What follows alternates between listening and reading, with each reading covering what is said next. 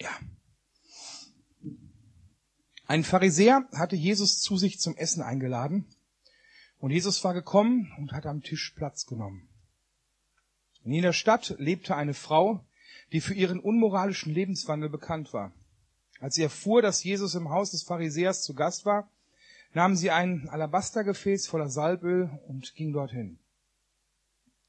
Sie trat von hinten an das Fußende des Polsters, auf dem Jesus Platz genommen hatte, und brach in Weinen aus. Dabei fielen ihre Tränen auf seine Füße. Da trocknete sie ihm die Füße mit ihren Haaren, küsste sie und salbte sie mit Öl. Als der Pharisäer, der Jesus eingeladen hatte, das sah, dachte er, wenn dieser Mann wirklich ein Prophet wäre, würde er die Frau kennen, von der er sich da berühren lässt. Er wüsste, was für eine sündige Person das ist. Da wandte sich Jesus ihm zu. Simon, sagte er, ich habe dir etwas zu sagen. Simon erwiderte, Meister, sprich. Zwei Männer hatten Schulden bei einem Geldverleiher, begann Jesus. Der eine schuldete ihm 500 Denare, der andere 50. Keiner der beiden konnte seine Schulden zurückzahlen. Da ließ er ihn, der, da erließ er sie ihnen. Was meinst du, welcher von den beiden wird ihm gegenüber wohl größere Dankbarkeit empfinden? Simon antwortete, ich nehme an, der, dem die größere Schuld erlassen hat. Richtig, erwiderte Jesus. Dann wies er auf die Frau und sagte zu Simon, siehst du diese Frau? Ich bin in dein Haus gekommen und du hast mir kein Wasser für meine Füße gereicht. Sie aber hat meine Füße mit ihren Tränen benetzt und mit ihrem Haar getrocknet. Du hast mir keinen Kuss zur Begrüßung gegeben. Sie aber hat, seit ich hier bin, nicht aufgehört, meine Füße zu küssen. Du hast meinen Kopf nicht einmal mit gewöhnlichem Öl gesalbt. Sie aber hat meine Füße mit kostbarem Salböl gesalbt. Ich kann dir sagen, woher das kommt. Ihre vielen Sünden sind ihr vergeben worden. Darum hat sie mir viel Liebe erwiesen. Wem aber wenig vergeben wird, der liebt auch wenig. Und zu der Frau sagte Jesus, deine Sünden sind dir vergeben. Die anderen Gäste fragten sich, wer ist dieser Mann, der sogar Sünden vergibt? Jesus aber sagte zu der Frau, dein Glaube hat dich gerettet, geh in Frieden. Das ist für mich eine echt eine Wahnsinnsgeschichte, eine Wahnsinnsbibelstelle. Und ähm, ich habe mich lange nicht getraut, irgendwie darüber zu predigen, weil da so viel drin ist. Aber ich würde mir das gerne mal mit euch angucken, weil man da unglaublich viel über also einen selber irgendwie erfahren kann, aber auch über Jesus. Jesus ist äh, eingeladen, ich erkläre mal so ein bisschen, was da eigentlich genau passiert. Jesus ist eingeladen bei einem Pharisäer. Pharisäer waren ja die Leute, die so die religiösen Führer waren und ähm, die das mit der Tora und den Geboten und Gesetzen sehr, sehr ernst genommen haben und die eigentlich in der großen Masse glaubten, dass Jesus ein Verführer ist, dass Jesus jemand ist, der das Volk vom wahren Glauben abhält und sie haben ihn halt nicht als den Gesandten Gottes, als den Gesalbten Gottes gesehen, sondern eigentlich wollten die meisten Pharisäer ihn töten. Manche von ihnen, das äh, findet man so heraus, ähm, die schätzten ihn zumindest in einem gewissen Maß wert. Also auch dieser hier schätzt ihn zumindest als Gesprächspartner. Er nimmt ihn ernst. Ähm, sieht man an der Antwort. Äh, also er sagt Rabbi, was so viel heißt wie Lehrer oder Meister. Also Jesus, er nimmt Jesus als Gesprächspartner ernst und äh, lädt ihn natürlich auch zu sich nach Hause ein, was man ja eigentlich mit einem Todfeind auch nicht machen würde. Also man merkt, es gibt Pharisäer, die nicht ihn so richtig einschätzen können, aber die merken, dass an ihm etwas Besonderes ist. Jetzt haben die sich nach so altrömischer Sitte damals äh, zu Tisch gelegt. Das sah anders aus. Die hatten einen relativ flachen Tisch, noch Tisch flacher als der. Und dann wurden da immer so U-förmig, also drei Kissen, wie so ein U um drei Seiten des Tisches drum platziert. Und man lag da so auf der linken Seite, gestützt auf dem linken Arm. Und äh, die Füße zeigen dann vom Tisch weg. Also so, dass der halbe Oberkörper, der Kopf hin zum Tisch gewandt ist, man mit rechts essen kann, auf den linken Arm gestützt und die Beine der Leute zeigen vom Tisch nach außen hinweg. Und ähm, so liegen die jetzt an diesem Tisch. Gleichzeitig war es damals üblich, wenn man Gäste hatte, ähm, dass man auch gleichzeitig so Open Door, also die offene Tür hatte. Andere Leute konnten zuhören, konnten vielleicht im Flur oder vor der Tür sein, konnten mitbekommen, was da für Gespräche waren. Also es war nicht so, dass man sich irgendwie so im Geheimen getroffen hat, sondern auch hier bei der Einladung waren neben den Leuten, die an dem Tisch waren, für gewöhnlich passen so neun Leute, drei pro Sitzkissen, so neun Leute an so einen Tisch dran, aber rundherum sind jetzt noch viele andere Leute, die zuhören und ähm, die einfach ja so Beisitzende sind. Jetzt kommt diese Frau rein. Die Bibel sagt, sie ist für ihren unmoralischen Lebenswandel bekannt. Also sie ist eine Sünderin, sagen manche Übersetzer. Ähm, also ich glaube, in dem Zusammenhang, es war wahrscheinlich eine Prostituierte.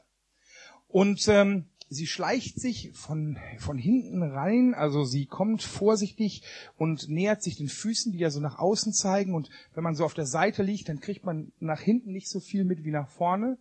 Ähm, also wenn man ja in die Richtung guckt und nicht in die. Sie schleicht sich so von hinten an Jesu Füße ran und hat ihr Salböl dabei. Salböl kann ich mir persönlich beim besten Willen einfach nicht als angenehm vorstellen. Also ich habe auch schon viele Leute gesalbt, aber ähm, nie so, wie die das damals gemacht haben, mit so einer Gießkanne und pff, gib ihm und dann über den Kopf und es läuft überall runter und versaut die Klamotten und alles ist schmierig und sickig und so. Also, ähm, aber damals war das so die übliche Praxis. Man hat teures Salböl genommen, wirklich teures Öl und hat nicht nur irgendwie so einen Punkt oder ein Kreuz auf die Stirn gemacht, sondern hat das einfach mal so drüber gegossen. Das hat man bei der Einsetzung und Einsegnung von Geistlichen, von Königen gemacht. Und das war so ein ganz, eine ganz große Form von Ehrerbietung, jemanden zu salben. Und das, ich gehe fest davon aus, dass diese Frau jetzt auch dieses teure Salböl mitgebracht hat, um Jesu Kopf zu salben, weil nur so machte man das. Bitte? Eine moderne Bierdusche, ja, vielleicht ähm, doch etwas wertvoller, würde ich sagen. Also diese Frau will Jesus wirklich einen ganz Danke, dass ich, dass ich jetzt nicht vergessen kann, dass ich bei den Jesus Freaks bin. Ähm, also sie will hier mit ganz wertvollen, teuren Öl Jesus salben und ihm damit sozusagen auch etwas Gutes tun. Ich glaube, dass sie Jesus schon kannte, dass sie ihm vielleicht auch früher schon begegnet ist, weil sie ihm jetzt ja irgendwie auch voller Dankbarkeit, sagt die Bibel hier, gegenübertritt. Und ähm, das heißt, da muss ja eine Vorgeschichte gewesen sein. Sie kennt ihn. Und sie ist so dankbar, aus Liebe, äh, so erfüllt, dass sie anfängt zu weinen. Also Jesus muss so gut zu ihr gewesen sein, dass sie in seiner Gegenwart anfängt zu weinen und schafft das jetzt nicht irgendwie seinen Kopf zu salben, sondern ihre Tränen kullern runter und tropfen auf die Füße. Und das ist schon totale Empörung zur damaligen Zeit. Also die Sünderin, die unreine Person, von der tropfen Tränen auf die Füße. Frau und Mann, keine Berührung in der Öffentlichkeit, das geht schon gar nicht. Alle Leute, oh, was passiert hier? Und auch die Frau denkt sich, was mache ich hier? Und, und irgendwie läuft das gerade alles schief. Und ähm, dann öffnet sich ihre Haare. Ähm, damals noch total viel verpönte Haare wurden geschlossen getragen. Offene Haare in der, geht gar nicht. Sie öffnet ihre Haare und hat nichts anderes und macht damit die Tränen, wischt die Tränen von den Füßen weg, äh, weil sie nicht weiß, wie, wie sie es sonst trocken kriegen soll trocknet die Füße mit den Haaren und berührt ihn dadurch noch mehr. Und ich glaube, alle im Raum Anwesenden haben erst die Luft angehalten und, und, und das war echte Empörung im Raum. Alle, bis auf Jesus. Ähm, sie, die Person, die unrein ist, berührt Jesus jetzt an diesem Tisch. Und nach dem damaligen Verständnis war jetzt Jesus auch unrein weil sie ihn berührt hat. Und streng genommen hätte Jesus jetzt nicht mehr mit den anderen weiter essen dürfen am Tisch, weil die sonst auch unrein werden. Und das im Haus eines Pharisäers. Das, geht, das war krass. Und die Frau kommt irgendwie gar nicht mehr klar und, und ähm, hört und fängt an, seine Füße zu küssen und hört nicht auf damit und salbt dann wenigstens noch seine Füße mit Öl. Also das ist so, ein, ein mega peinlicher Vorfall, der da passiert. Jetzt lass uns mal auf den Pharisäer schauen. Ich würde mir gerne mal die einzelnen Personen angucken in dieser Geschichte. Lass uns mal auf den Pharisäer schauen. Was da denkt. Ich persönlich finde mich in diesem Pharisäer wieder. Der wird sich gedacht haben, was ist denn hier los? Wir sind doch anständige Leute. Jetzt kommt diese Sünderin hier rein. Jeder weiß genau, das ist eine Nutte und äh, pff, das ist gegens Gesetz. Es berührt die denn auch noch. Was passiert hier? Das darf die nicht. Ich schätze mal, in dem Nackenhaare standen hoch und der war kurz davor auszuflippen und ähm, hat sich wahrscheinlich, dem, dem hat die Sprache verschlagen und der denkt sich nur, das darf die nicht. Und Jesus muss sich doch auch dran halten. Der sagt doch, er wäre der Gesandte Gottes, der muss sich doch auch an die Gebote halten. Für den gelten die Reinheitsgebote doch auch. Das kann doch nicht sein. Wieso verhält er sich so? Und er sagt zu sich selbst, er denkt sich, der kann doch kein Prophet sein. Wenn ein Prophet, jemand, der das Wort Gottes empfängt, der von Gott geführt ist, der muss doch wissen, dass diese Frau eine Sünderin ist. Der muss doch einschreiten. Der darf doch das nicht zulassen. Und ganz unbewusst fängt er an zu kategorisieren. Er beurteilt, er bewertet die Frau, er stempelt sie ab, er bewertet Jesus und sagt, der kann kein Prophet sein, stempelt ihn ab. Und im Endeffekt bewertet und beurteilt er sich selber auch, indirekt, indem er sich im Endeffekt als Richter darüber stellt. Und,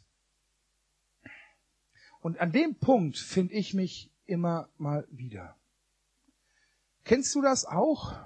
Gibt es das heute auch, dass wir Leute aufgrund ihrer Vorgeschichte, aufgrund ihrer, ihres Verhaltens, ihrer Wortwahl, ihres Aussehens, ihrer Kleidung, ihres Berufs irgendwie in irgendeine Schublade packen? Dass wir sie verurteilen, beurteilen, dass wir sagen, die sind gut oder die sind schlecht, die sind was wert oder die sind nichts nütze?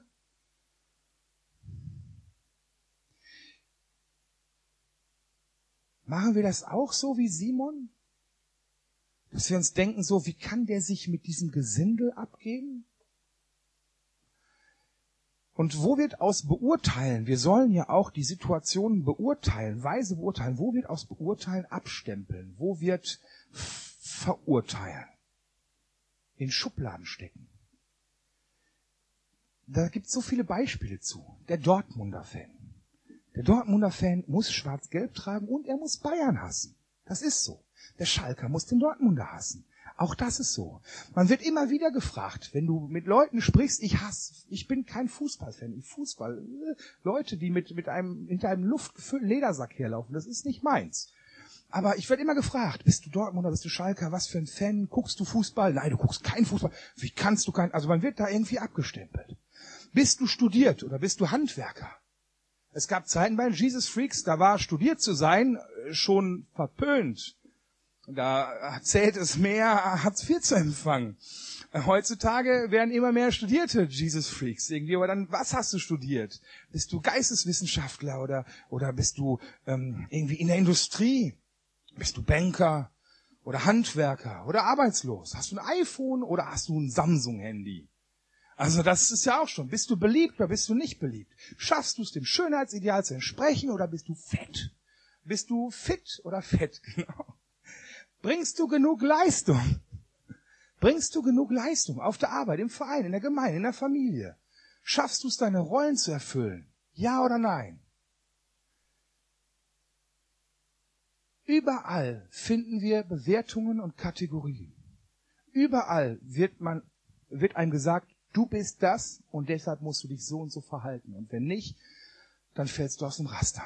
Die ganze Umwelt, unsere Arbeit, unsere Freunde, unsere Familie, alle alle bewerten. Du wirst immer bewertet. Und übrigens, du tust das auch mit dir selber. Man selber bewertet sich immer. Wir definieren uns immer wieder über unsere Leistungen, was wir getan haben, was wir erreicht haben oder was wir auch nicht erreicht haben. Wir definieren uns immer wieder über unsere Dienste, über die Dinge, die wir gut können.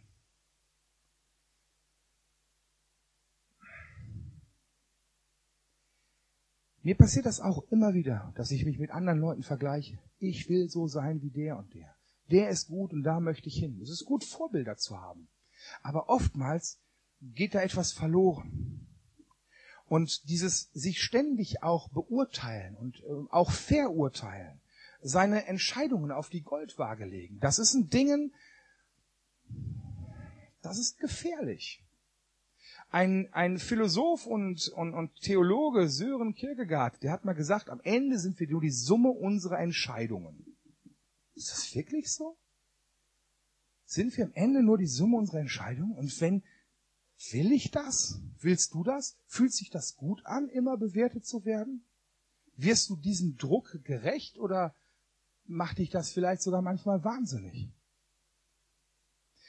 Ich möchte dir Mut machen, dich da, dir da mal einen Spiegel vorzuhalten und dir wirklich mal zu gucken, ob du auch jemand bist, der dich selbst, aber auch andere Leute kategorisierst, in Schubladen steckst und bewertest.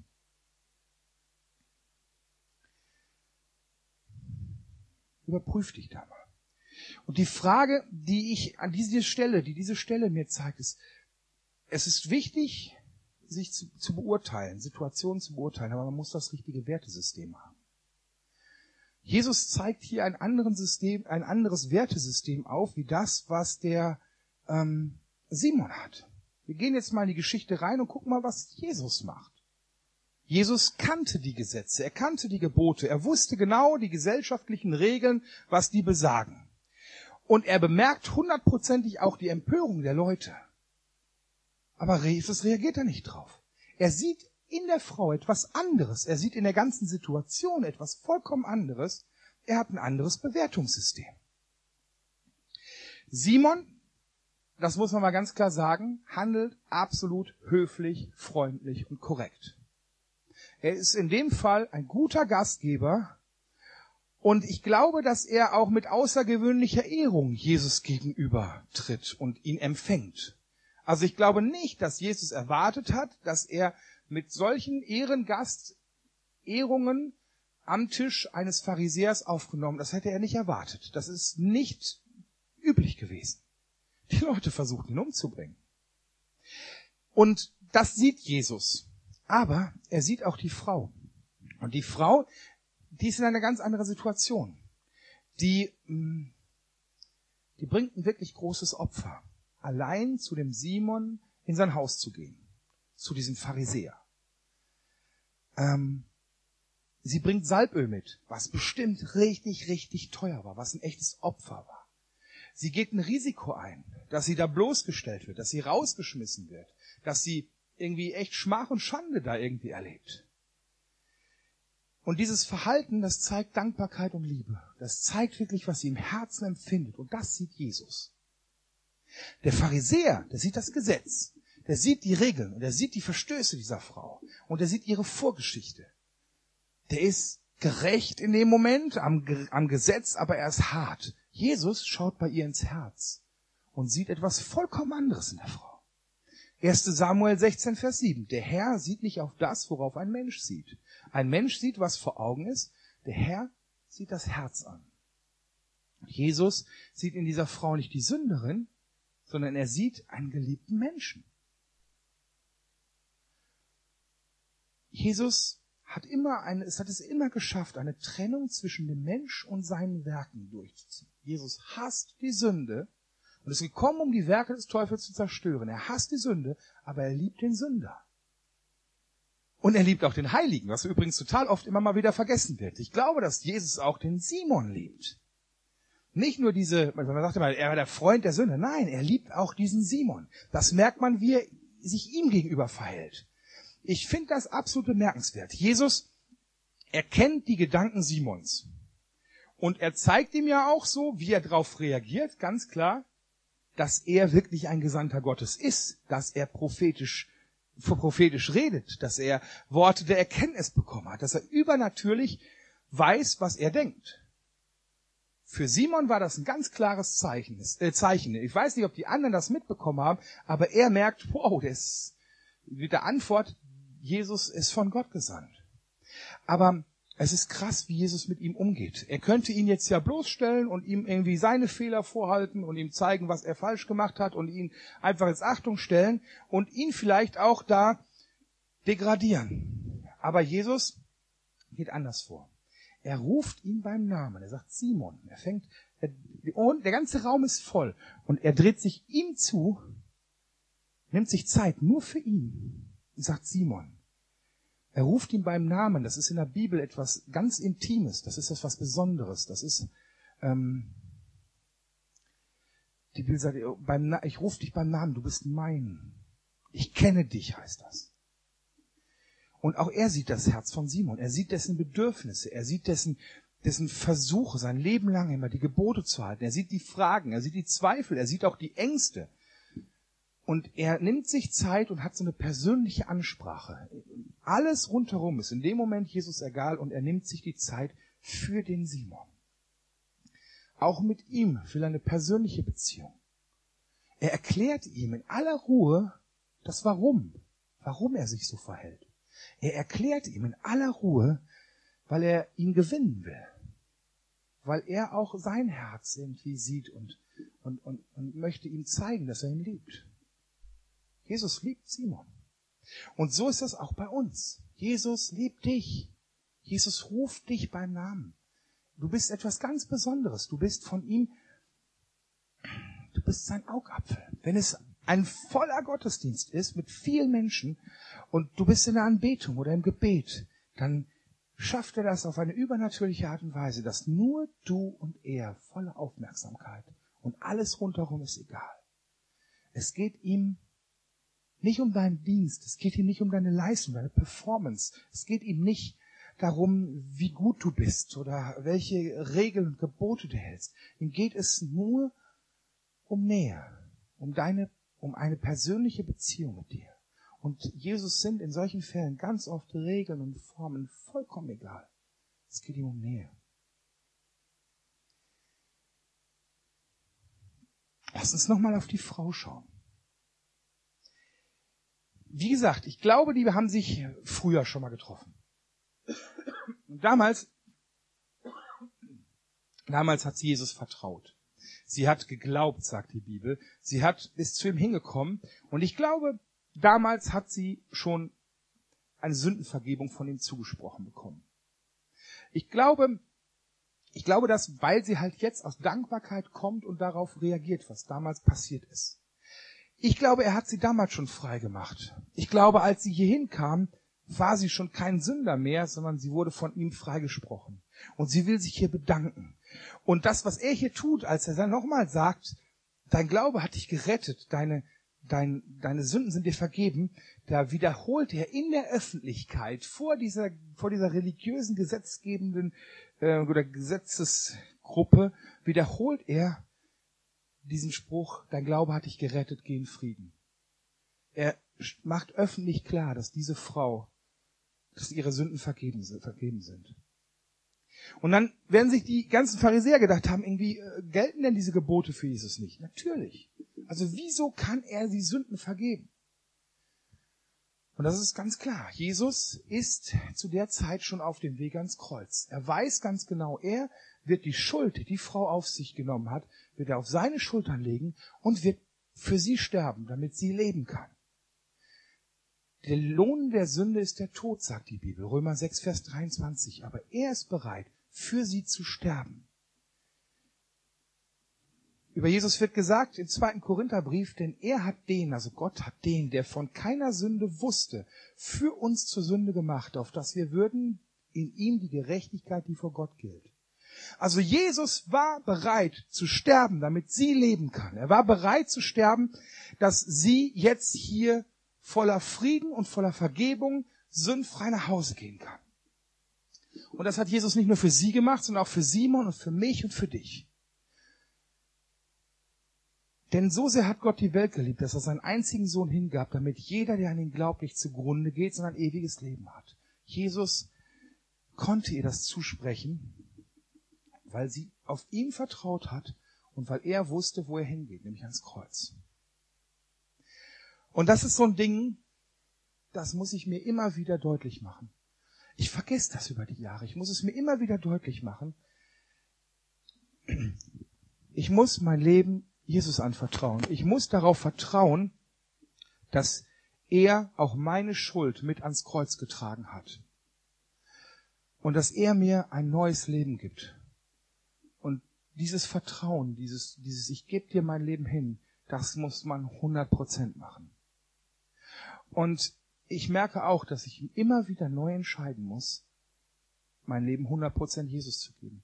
Und es mag vielleicht, ich weiß nicht, wo du bist und ob du das nicht schon hundertmal gesagt hast, Jesus, dir gehört mein Leben, oder ob du es noch nie gesagt hast, aber wenn du sagst, er soll der Herr in deinem Leben sein, dann wird dieser Tod am Kreuz für dich wirksam. Und dann kannst du genauso wie die Frau echt mit neuem Leben in Frieden und in Freiheit von Sünde nach Hause gehen. Diesen Frieden erleben. Und da möchte ich jedem immer wieder Mut zumachen. Und wenn es dann weitergeht, die Frau kommt voller Dankbarkeit. Ihr wurde viel vergeben und das ist ihr absolut bewusst. Simon wurde genauso viel vergeben, aber ihm ist das nicht so bewusst. Wenn du schon lange mit dem Herrn unterwegs bist, wenn Jesus in deinem Herzen ist, wenn du dich wiedergeboren fühlst, wenn du diese ganzen Heilszweifel vielleicht schon überwunden hast und eine echte Heilsgewissheit hast, wenn du weißt, ich bin Kind Gottes, ich bin eine neue Schöpfung, ich bin eine neue Natur, in ihm irgendwie mit ihm gestorben, mit ihm begraben, auferstanden von den Toten irgendwie, ich lebe durch ihn, Christus lebt in mir. Wenn du dich mit dieser neuen Schöpfung angefreundet hast, dann frag dich mal, ob das nicht irgendwann normal wird. Und ob das, wie dankbar bin ich noch? Wie dankbar sind wir noch? Oder ist das schon selbstverständlich? Wie viel hat er mir vergeben? Wie viel dankbar müsste ich sein? Oder nehme ich das als normal an? Es ist gut, diese Gewissheit, diese Heilsgewissheit zu haben, aber Nehme ich das als normal an? Habe ich mich aus dem Leben aus Gnade gewöhnt? Ist es normal geworden für mich? Oder bin ich wie dieser Sünder, der sich vor die Brust schlägt und sagt, Herr, sei mir gnädig? Bin ich wie diese Frau, die einfach dankbar dafür ist, was er für mich getan hat? Wie ehrlich ist in diesem Punkt meine Beziehung zu Jesus? Wie tief geht die? Lebst du aus Gnade raus? Lebst du aus dieser liebevollen Basis heraus? Ich möchte uns, ich möchte jedem Einzelnen Mut machen, in einem Bewusstsein zu leben, dass wir errettet sind, aber dass wir uns bewusst immer wieder auf diese Gnade stellen und die Vergebung annehmen und dann dankbar dafür sind.